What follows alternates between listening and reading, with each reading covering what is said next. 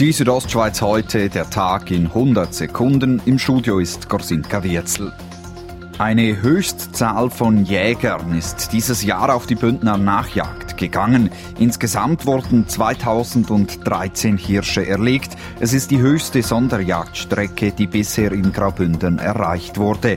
Der Abschussplan wurde dennoch knapp nicht erreicht. Das Segantini-Museum in St. Moritz wurde in den vergangenen Monaten für rund drei Millionen Franken umgebaut. Heute wurde es wieder eröffnet. Leiterin Mirella Carbone freut es, dass wir jetzt auch in Sachen Sicherheit, in Sachen Klimatisierung äh, wirklich auf dem höchsten Niveau stehen. Die Stimmbevölkerung von La Punt sagt Ja zur Erneuerung des Gasthauses Albula Hospiz. Die Gemeinde wird knapp 4 Millionen Franken in das Gebäude auf dem Albula Pass investieren, heißt es in einer Mitteilung. Kurtourismus hat zum elften Mal den sogenannten Wertschöpferpreis verliehen. In diesem Jahr geht er an die RHB.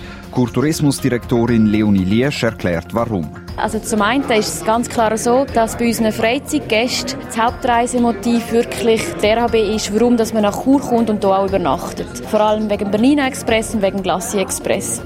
Diese Ostschweiz heute, der Tag in 100 Sekunden, auch als Podcast erhältlich.